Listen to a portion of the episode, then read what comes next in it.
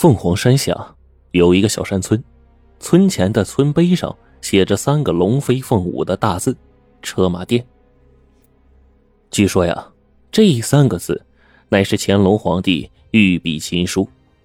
当年乾隆带着纪晓岚和和珅微服私访，经过凤凰山下的小村庄的时候啊，看到村头的大枣树下有着两个农夫坐在石桌边对弈厮杀，三个人便凑过去观阵。他们原以为是乡野村夫下棋，不过是消遣玩玩，但是啊，没想到两个人的棋艺让他们越看越惊讶。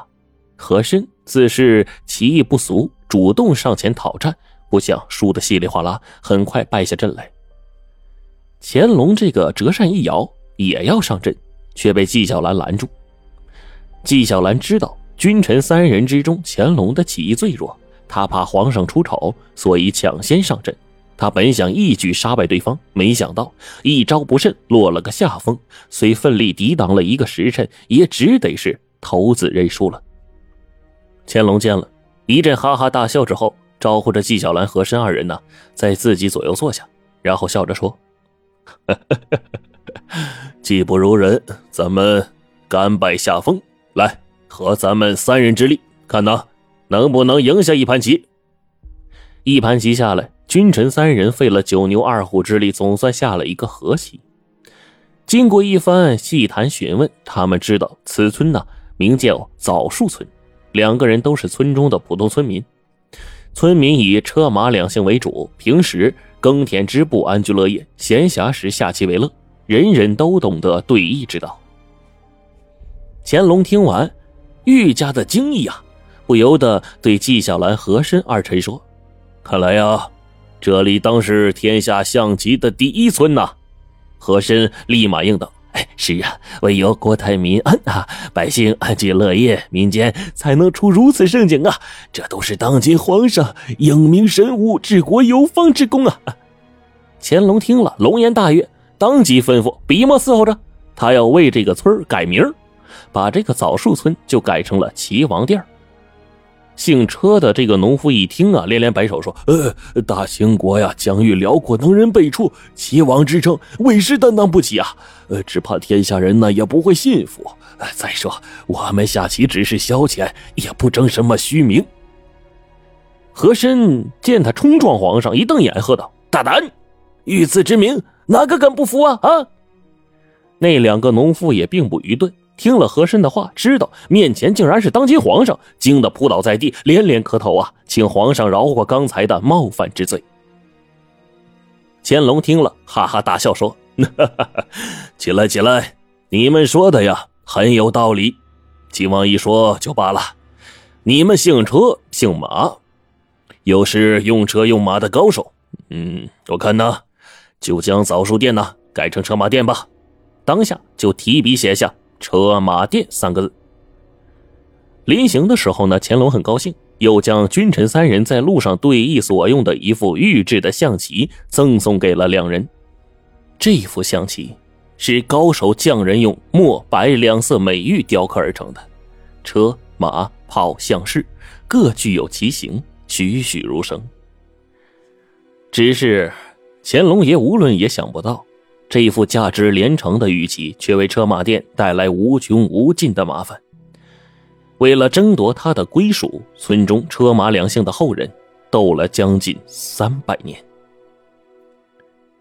这一年的农历四月初八，车马店的村民马明德老汉手捧着黄历，嘴里的嘟囔着：“哎，今天是个好日子。”于是啊，当即决定搬出居住了五十多年的老屋，然后将它推倒，重新盖房。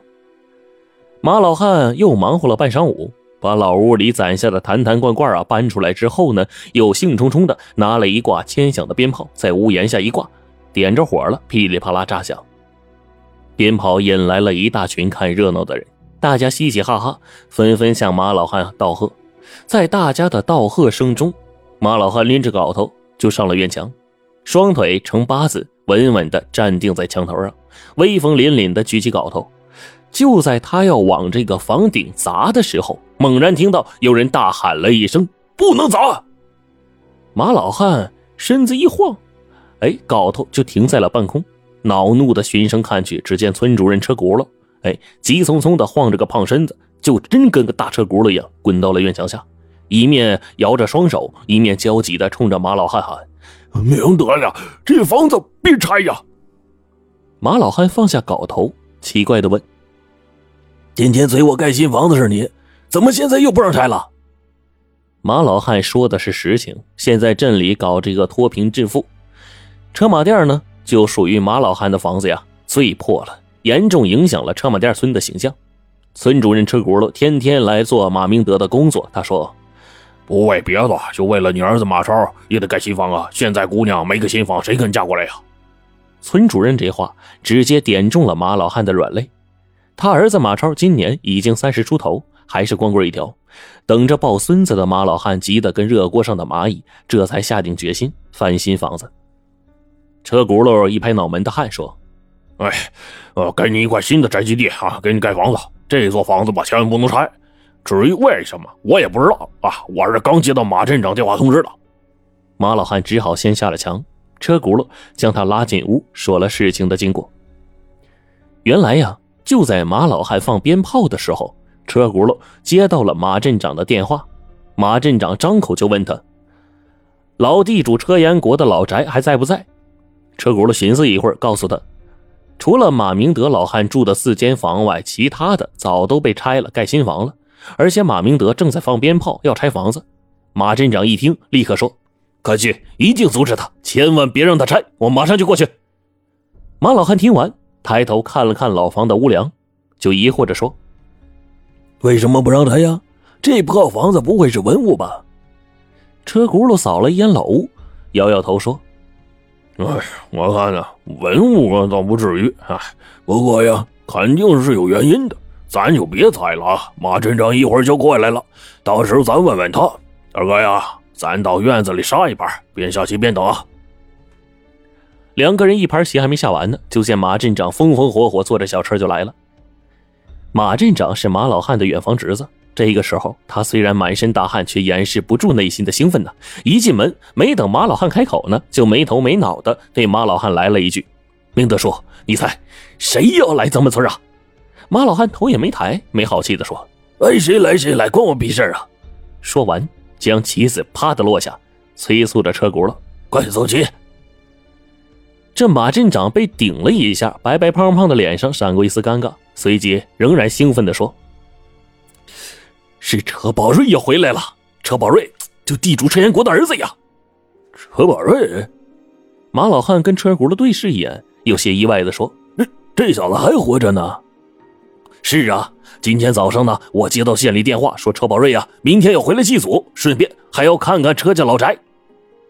马镇长双眼放光啊，喜滋滋的就说：“哎，明德叔啊，听说呀，这车宝瑞现在可是台湾数得着的大富豪啊。”这次回来，听说他还要投资呢。咱们镇呢，要是攀上这棵大树的话，嘿，那可就好嘞。